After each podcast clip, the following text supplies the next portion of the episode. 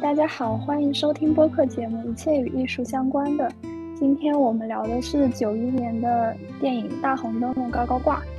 然后它是由苏童的小说《妻妾成全》改编而来的。这个故事呢，是开始于巩俐扮演的宋濂，他刚刚从大学读完半年回来，可是被他的母亲逼迫的嫁进了陈家，成了陈家老爷的第四房姨太。陈家有个规矩，就是，呃，傍晚时分，姨太太们就要站在屋子前，然后老爷呢就会叫下人送来灯笼，灯笼放在哪个太太的门前，那他今晚就会去联系哪个太太。因为呃，这个宋濂是刚刚来的，所以宋濂呢就是最得宠的嘛，刚开始就开最得宠。而且陈府有个规定，就是当天宠幸那个人，他可以得到一个，就是有一个阿婆会过来给他敲脚。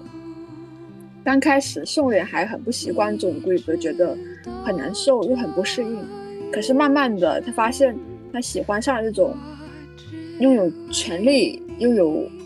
掌握自己，就是，嗯，得到下人的尊敬的这样一个嗯状态。然后这个陈府呢，还有其他几房姨太，大姨太呢是最怎么说，就是那最安静的，有点像，只不过只是就是一个象征，感觉它就是一个象征。然后宋濂他第一个过来的话，他是先要去拜访大姨太的。大姨太她有一个儿子已经长大了，然后还有一个二姨太。二姨太虽然表面和气，其实她内心里一直很期待的老爷的宠幸。他有一个，啊，他没有孩子吧？他应该没有。他有一个孩子，对，他有个孩子。然后第三个就是三姨太。三姨太呢是一个戏子，原来是个戏子，后面被老爷带回了府里。其实大姨太和二姨太是看不起三姨太这个戏子的，在这个陈府大院里，还是发生很多事情，比如说宋濂发现自己的手下那个婢女很期待着老爷的宠幸，并且自己的屋里呢挂了很多红灯笼，于是一气之下把他屋里红灯笼全烧了，还在还罚他在雪里过了一个晚上，结果第二天那个女孩就死了。还有一件事情就是。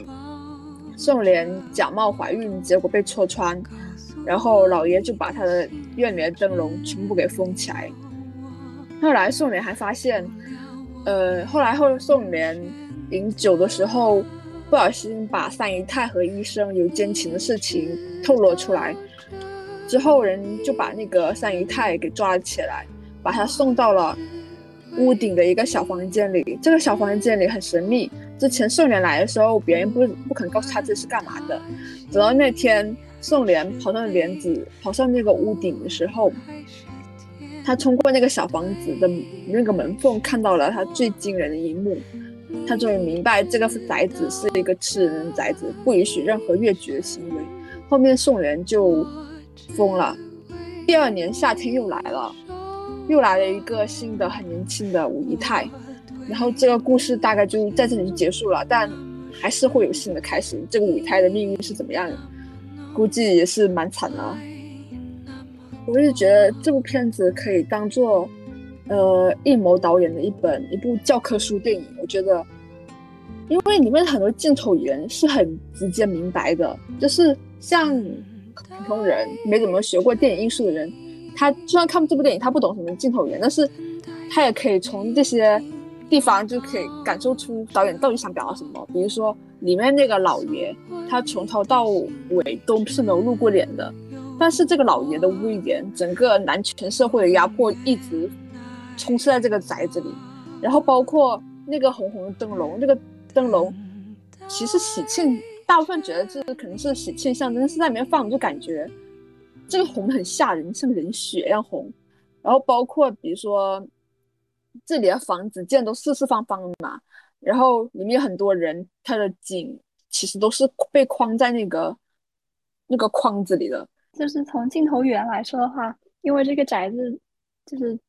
中国古代这种保留的宅子，它不是都是那种讲究一个对称美学。然后像电影里面就有很多次都有提到说，呃，有老祖宗留下来的规矩嘛，就是说吃饭，嗯，不能送到房间里去吃，然后还有就是做什么事都要按照规矩，包括说按照规矩，如果当天晚上点了灯的话，第二天吃饭你就可以点一道自己就哪里点灯哪哪里点菜，对吧？然后包括之后就是，嗯，三太太被发现有这个被发现有这个就是背叛老爷的。行为之后也是按照规矩，然后要被带到那个屋顶的房间去吊死他。我觉得和赛飞人那个三姨太就是气质很好，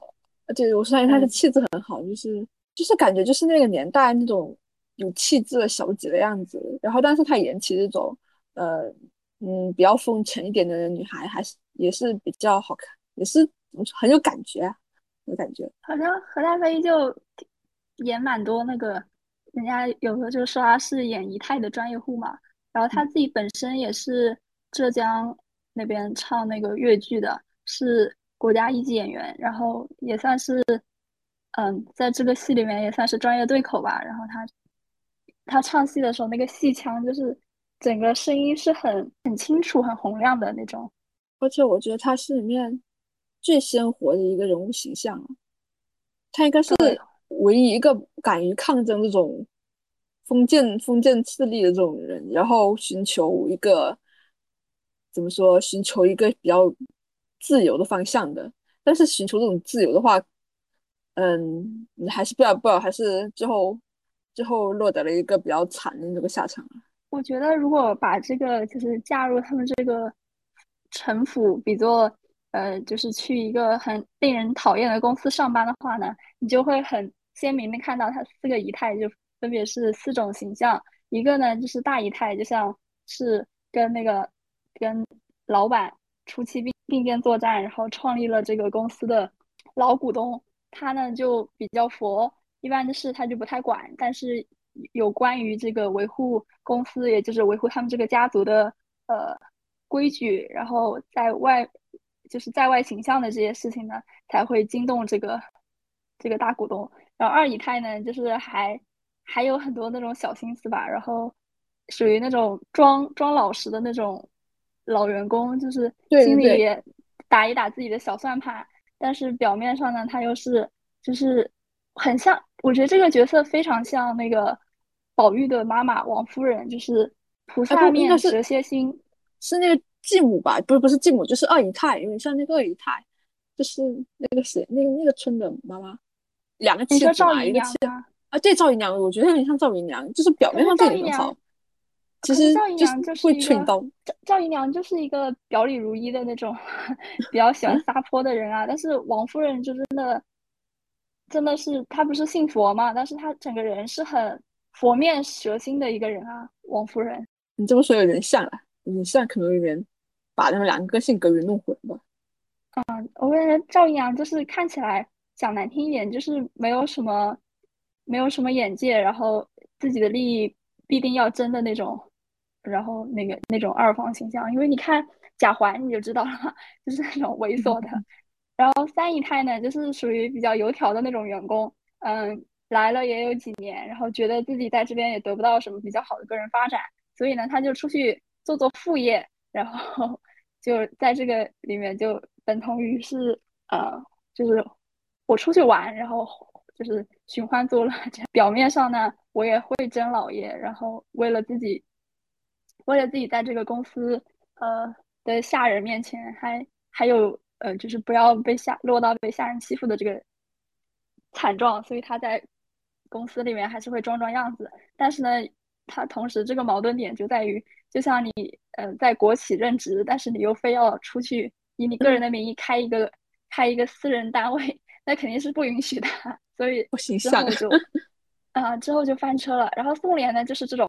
勤勤恳恳的小员工，就刚进来，然后对公司，包括对个人在公司的发展，还有很多美好的憧憬。但是等他熬成，等他到第二年夏天熬成从新人熬成旧人之后，大家就只见新人笑，不见旧人哭。然后大家就，而且还有一点，就我真的非常生气的，就是这种封建礼教呢，非常善于给。给这种嗯所谓不听管教的女人，给他们扣帽子，就直接扣一顶说是疯女人的帽子，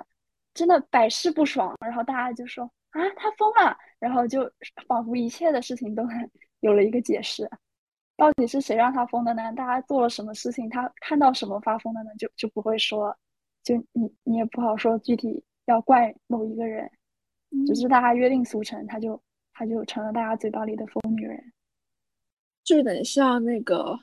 鲁迅笔下那个吃人，呃，对，是那个那个鲁迅笔下那个祥林嫂吗？哎，对，祥林嫂。然后最后大家都说他疯了，其实大家都知道他，但是没有人说出他的疯是因为被压迫疯的。对啊，我觉得每一个人的唾沫都要都要受到谴责，就是没有一个人是无辜的。放到现在，可能可以和一些就是。被营销号引导之后，然后大家去网暴一个人的这种唾沫星子，嗯，就是一种新型的封建礼教压迫，可以做一下类比。因为其实我觉得，比如说现在我们单纯的把一个怎么说一个女性去把它称为茶，或者是嗯狐狸精，或者是一些什么名称，就是女字旁开头的那些有贬损意义的词嘛，嗯，对，我就觉得这可能是。你想，就是说，呃，他们固然可能本身确实有一些背离我们常规认知的一些错误，我我也不是为了洗他们，但是怎么是在我们，因为现在这个网络时代，我们已经无法去了解全部真相了。我们去，对，我们去无法了解真相，但是如果去根据我们所知的这些事情，然后去随意去污蔑他，然后拿这个标签盖他们身上。包括前几年，前几天好像不是有什么事情，就是说那个也是前个月吧，就是有一个女生她去外面拿外卖还是拿快递，然后被别人拍到，然后放网上说是她是出轨，然后被网暴，然后那个女生丢了工作。这个新闻我印象很深，就是我们看到只是一个片面，现在我们已经很难去定义什么是真相，什么是东西了，对吧？但是说实话，用。这么难听的话语去贬低一个人，或者是说去概括一个人的整体整体行为样貌的话，我是不认同这种行为的。包括我一直想说，是这种事情发生的时候，或者是说把这件事情换到一个男人身上发生的时候，就没有那么多词性或者说词汇去描绘他。包括我们还会。还会有些人去为他开脱。对啊，他还只是个孩子，他他是那种纯情的大男孩。哦天呐！而且现在还更过分，就是都不一定是实打实的事情，然后大家就被带节奏之后就一窝蜂上去当铺羞辱。以前哪有时代在倒退，真是越活越过去了。应该现在是大家应该是对于这种事情就是怎么说，就是管好自己，然后不要不要冲动就去骂人这样子。哦，我我们扯远了，扯扯远了。嗯，哦，我这次我这次看的时候，我就一直隐隐在期待。我就一开始看到那个就是宋濂和呃卓云二太太卓云关系好的时候，然后就一直在期望他们可以，嗯，也不是搞百合吧，就是有一些姐妹情，然后可以互相帮扶。但之后之后就发现，这个卓云他他那一笔真的转的非常硬转，就是。很突然的，在那个燕儿的房间里面发现了自己被做成的那个小人被扎，然后立马卓云就是有一个知心前辈大姐的那个形象，立马就变成了一个呃佛面受佛佛面受惊的一个恐怖的人。然后在这个时候呢，三三三姨太就突然呃好像接替了他他他这个唯一玩伴的这个位置，两个人就关系。突然变好了起来，我觉得不是很突兀，我觉得挺好的，因为因为这个二姨太太一直都是，我感觉她好像看起来就怎么说，可能也是为了，也可能也是为了戏剧张力，但是呃，三姨太真的就是很适合那种，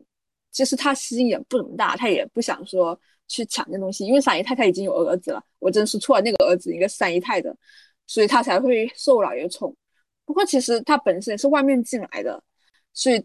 他是理解。其实我有点隐隐感觉他是有点怎么说，有点向往宋濂，有点羡慕宋濂是曾经是一个女大学生的那种感觉。而且三姨太见的世面也很多嘛，她不是说在全国都有那个打麻将的时候放三姨太的那个唱片嘛？不是说三姨太之前是是是什么冠军吗？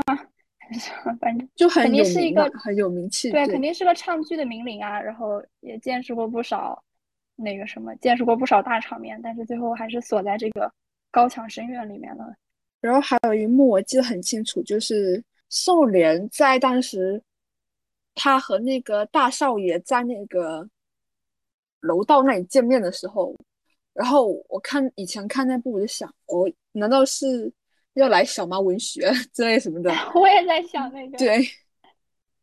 其实我还很期待这一幕呢。我觉得这样很好啊，而且宋濂也没有比他儿子，可能可能比他儿子还小，或者差不多大。对啊，对啊。而且就是在那个书里面，好像大儿子这个角色是一个 gay，呃，这样啊，那做姐妹也不错啦。可能祖祖辈个个都贪财好色，然后到他这一辈，命运给他们家，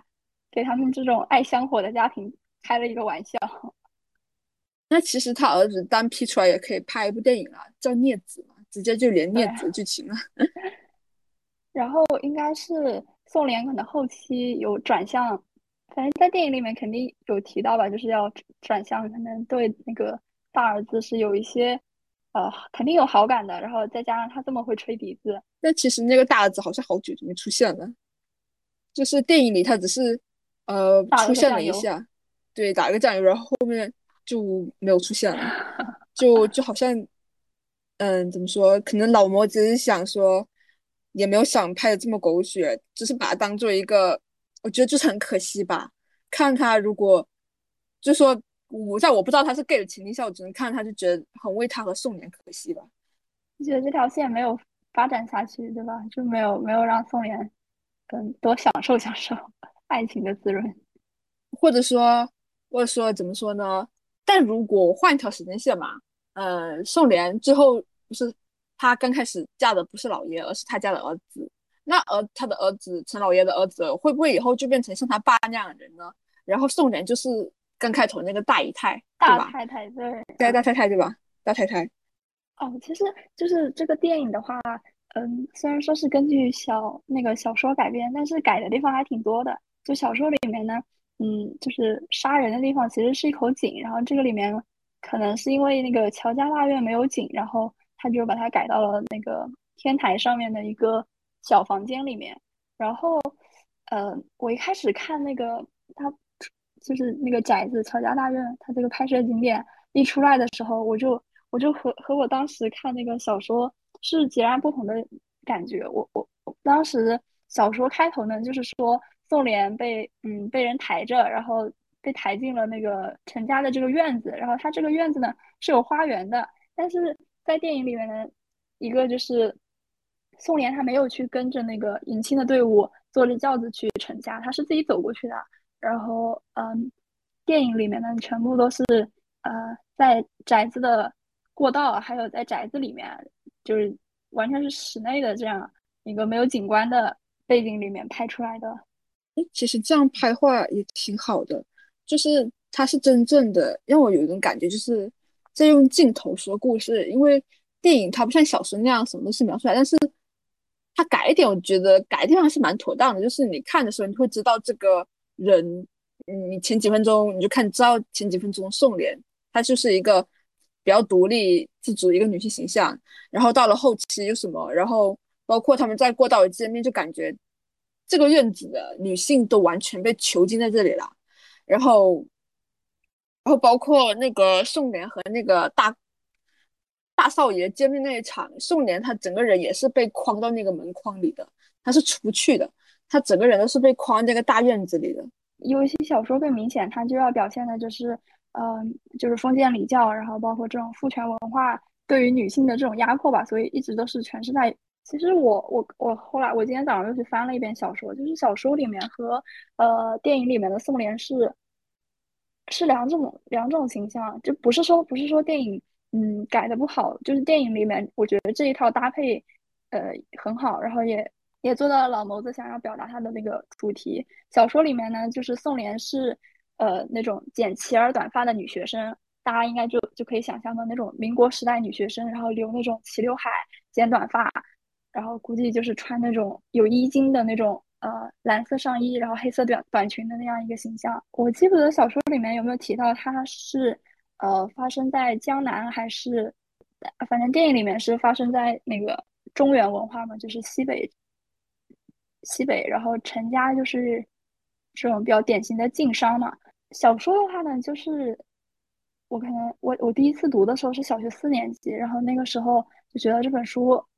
觉得这本书好露骨，然后嗯，看着觉得很长吧。它是那种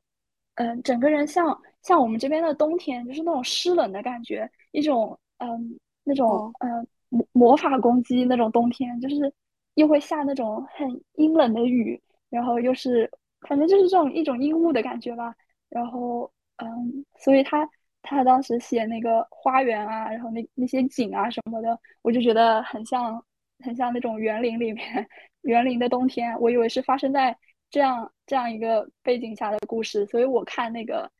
看电影的时候就就一开始就有点愣住。哎，你说这有个点，就是那个电影开头不是电影每个段每一段它是分段式的嘛？然后是，对，是夏秋冬，然后单单是没有春天的。那个冬天结束以后，就直接跳夏天了。然后我我看到那个有人说，其实是因为它代表是在这个大宅子里生活的人是没有春天的，他们是没有活力的，就像死物一样。特别是那个我第一次感到死的感觉，可能是在那个大奶奶那个房间里。然后宋莲第一次在那个房间，那个房间的布景就是很古老。很阴森，我就可以，我可是我可以感觉到，我如果我在那个房间，我感觉就是有一股死味，然后混杂的一种死人混杂一种木头的味道，然后包括那个大奶奶，她整个人状态，我觉得就很像死人的样子，有点吓人，就已经半截入土了，嗯，感觉就是心死的那种，包括他就是那个陈福，他每天晚上那个灯笼仪式，然后他其实都是很。感觉就已经心死如灰了。他知道老爷肯定不会来他们那个府里的。对，就是书里面我感觉更就是写的更更有那种感觉吧，就是嗯，可能像你突然去了一间很久没有人住的那种房子，因为确实啊，他们这个房子虽然有人住，但是大家的住法估计估计也是那种阴间住法，最后走进去。也是那种老老家具的那种木头的味道，然后阴冷潮湿，然后都要长青苔的那种感觉，反正就是没有人人气，没有人味的，可能跟他们嗯，跟最后就是三姨太呃被吊死的那个房间的区别，就是打扫的干净了一点而已，其他是没有任何区别的。里面还有一个嗯比较鲜明的一个表现，就是就是翘脚嘛，就是重庆的人就可以翘脚嘛。刚开始那个宋良不太喜欢敲脚，但是那个后面他就慢慢的很喜欢那个敲脚声音了。那个敲脚声音就噔噔噔的回荡在那个大院里。对啊，就是敲在每一个没有没有被点灯的女性角色的心上。对，那个敲脚的阿婆，我觉得她也蛮吓人的。啊，每次过来都笑笑笑那种感觉，有点就是诡异，皮笑肉不笑。哎，你怎么看燕儿这个角色？燕儿当时我看的时候，我觉得，呃，因为因为我看剧的时候，就莫名其妙就想到那个浣碧，就是他对他刚开始表现就有点像浣碧，他就是，呃，比如说浣碧就是羡慕他姐姐，刚开始羡慕甄嬛能得到皇上宠幸了，然后在那个头上画挂那个花，然后想吸引皇上追，但皇上是呃不欣赏这个的嘛。然后像燕儿的话，燕儿她就是。她其实是很渴望能成为五姨太的，所以她在那个房间里挂了很多灯笼。嗯，像那个宋濂去找她那一幕，她就进入那个燕儿的房间，发现他整个屋里都都是那个灯笼嘛。然后燕儿正在闭着眼睛坐在那个炕上，然后享受那个红红灯笼照他身上那种感觉。我就是觉得大家都，嗯，尤其像燕儿这个角色，他就是，嗯，出于那个可能时代局限性吧，他就完全没有意识到。他没有意识到自己是嗯有选择可以可以逃脱的，为什么还要渴望去做姨太太呢？明明就是看到身边这么多姨太太日子过得也不好啊，还是出于一种就是不想当将军的士兵不是好士兵的这种想法，就是受身边环境的影响。对，可能就是处于那个时代女性局限性，就好像是，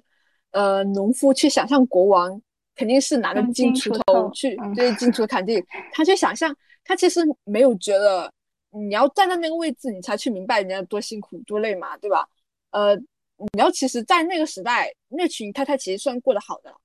因为因为燕娥这种侍女其实是比他们低一等的人的。在那个时代是算比他们低一等，所以她才渴望去爬到那个位置。她追求的，就是说，她渴望的也是是老爷嘛。但是他另一方面说，她渴望就是能得到一个被人尊重做人的机会。所以她后面就是看到和他年纪相仿的宋莲，然后进入府中成为姨太太的时候，他其实心里就是很气愤，他觉得这个事宜他应该是自己的，然后就把这个愤怒去转嫁到。这个宋莲身上，但是这个哎，怎么说？他的结局就是很可怜的。他他想的那个时代，他他的思想就局限在那里了。就说怎么说？包括我觉得宋莲也可怜，对啊，宋莲也可怜。他本对啊啊，你先说。我我是说，我我是觉得说，这两个人其实都是殊途同归的。就是燕娥，她对对殊途同归。虽然说他们两个走的路不一样，燕娥她是没有读过书的一个一个可能是穷苦人家女儿吧。但是然后但是那个宋濂，她是属于是读过书的，也那个时代其实还是有些新思想教育，他也是接受是过新思想教育的。但是他们两个都最终就是走到同一条道路上，就是说去追求城府的一个权利，去追求这个。这个陈老爷这个男性形象的一个认可，我在想，就是嗯，宋濂这个角色是不是我们现在说的一些嗯，就是大家提到女性自由的时候，她是不是算是一个向下兼容的自由呢？因为我觉得读过书，应该再让她回到这种深宅大院的生活，她一定是更痛苦的呀。但是呢，她也有提到吧，她父亲之前也算是当地的一个小富商吧，但是之后家道中落，是不是也是因为这个原因，她就是。呃，在继母提议她要嫁给有钱人的时候，她也没有过于的反对。可能她知道反对也没什么用吧。在那个年代，能真正走出去的女人真的很少。她只是大部分女人之中的其中一个而已了。你要说你要真去反抗命运的话，你就只能像那个三姨太一样。那三姨太下场什么就是死啊，对吧？所以她只能去，嗯。接受一个比自，怎么说，选一个有钱的，起码自过来好。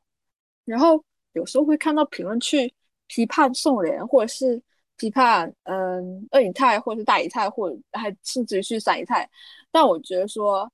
对于宽那个时间时代局限性的女人，她们没有选择去做任何事情，哪怕是在现在这个时代，那个我脚不缠大脑的人还少吗？对吧？还是有很多啊。对吧？对，就是不要站在嗯上帝视角，然后去评价历史历史节点当中的人物为什么不做出你现在也可以做出的选择，因为他没有你现在的这个眼界，就是不像你一样，哦，不像我们一样，就是站在巨人的肩膀上。因为我在翻那个剧照的时候，我发现那个大宅的形状，它是有点像四合院那种嘛，方方框框的。然后有一张照片，就是天黑的时候，然后灯笼点起来了，但是那个大宅样子好像一个棺材，就是死人住那种庙府那种感觉，像个棺材。而且就是一个围城啊，就是一个感觉像缩小版的皇宫的感觉，就是你，尤其他切到那个全景的时候，大家就会发现那个什么，就是后院，这老爷的后院只是。大宅当中很小的一部分，我还发现一个点，就是说，在这部片里上过屋顶的只有两个女人，一个是在那个屋顶上唱戏的三姨太，然后最后她也死在了屋顶那个小屋里嘛。然后第二个就是巩俐，只有他们两个跑上过屋顶，哎，可能就是一种，然后他们心里还是对于自由或是打破这个牢笼的一点点小小的象征。但是其实他们也逃不出这个地方，三姨太就死在了屋顶那个小房间里嘛。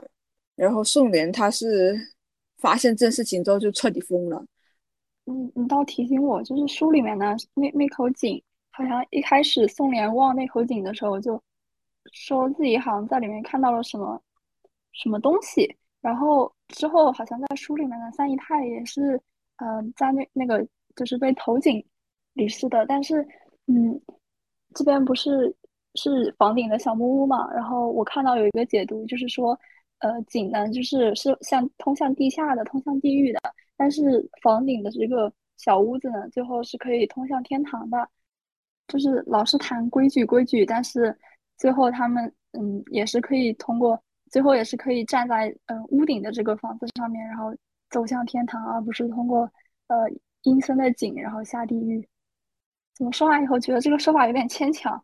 还还反正命运还不在自己手里。嗯可能是，我觉得也可能是，嗯，这个张艺谋对这些女孩的一些，就是主创团队可能对这些女孩子，觉得她们命太可怜，对，就是给他们稍微一点好的结局，希望他们死后能去天堂或者是一些更好的地方，而不是投下那个井里，然后困在那个黑森森的那个又小的地方里。还有就是，嗯，大家说这个片子呢。呃，老谋子就是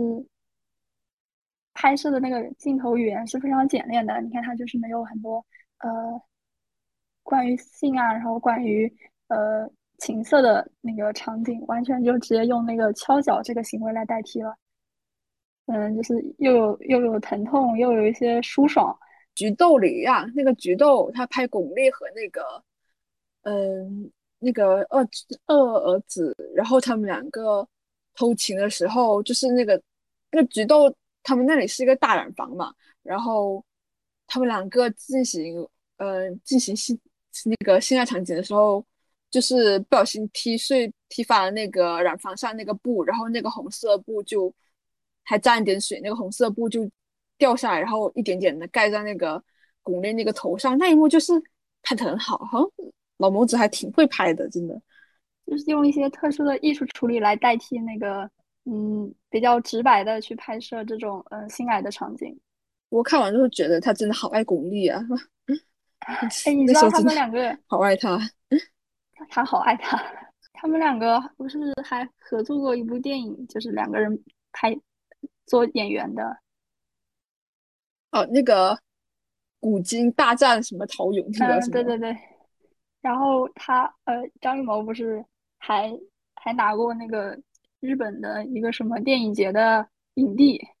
对。然后我记得当时看那个《色戒》嘛，然后李安说他其实当初那个易先生是想找张艺谋演，张艺谋演的。其实老谋子还可以啦，张艺谋还可以。我刚刚前一秒我才看到那个，才看到那个叫什么，就是说女主，嗯。有有有人在那个讨论里面说女主为什么不找刘亦菲来演，然后就被骂惨了，说她是个木头。我觉得刘亦菲确实演不出这种带点苦楚的人物色彩，她适合演 仙女，就是那种不食人间烟火的那种仙女。哦，不是因为那个《分手的决心》现在那个资源放出来了嘛，然后豆瓣那个比较热门的电影在观看的那个排行里面就有各有一部导演那个朴赞郁的。小姐还有一个汤唯的《色戒》，然后大家就就把两部片子看完《分手决心》之后，就把这两部片子翻出来，又开始在里面 热烈的讨论。其实汤唯有点木木的，汤唯也，我觉得汤唯有点，不是不是木吧，有点钝，有点钝感那种感觉。对，但是对，但是我觉得他气质其实是比刘亦菲好的，他那个整体那个电影气质要比刘亦菲好。我觉得他就是很很吃导演的那一类演员，或者说他命太好了，就是几部呃最最出圈的电影都是因为导演就是把他调教的很好，像那个从色戒，然后到晚秋，在呃分手的决心就不用讲了，因为那个简直命太好了，就是那个编剧就是嗯因为他而写的这个剧本，然后之后还在想，就是如果跟汤唯的团队没有接洽成功的话，那要换一个中国女人来演这个角色。不过说实话，他我觉得他本人那个电影气质也好，就是大导。你如果都想跟他合作，可能就是看他身上那种很难得的气质吧。而且很好调教吧，就是你可能就像一个橡皮泥一样，可以是想要的任何的形状，肯定悟性也不不差啦。就是他其实本人也很努力了，但是可能就是少了那种天赋。但但本还好本身那个怎么说，天赋虽然演戏天赋没有点全，但是他只是那个气质天赋还是给他点了蛮加分，点满了。嗯，对。哎，前几天我看到一个一个影评的，说蛮好的嘛，就是之前就有人在讨论梁朝伟的演技好一点，还是梁家辉演技好一点。哦，对，其实我就觉得他们两个演技怎么说，最后得出了一个比较大家都比较认同一个结论，就是说，呃，梁家辉演那些角色，梁朝伟肯定演不了，但是梁朝伟演的角色，梁家辉一定演得了。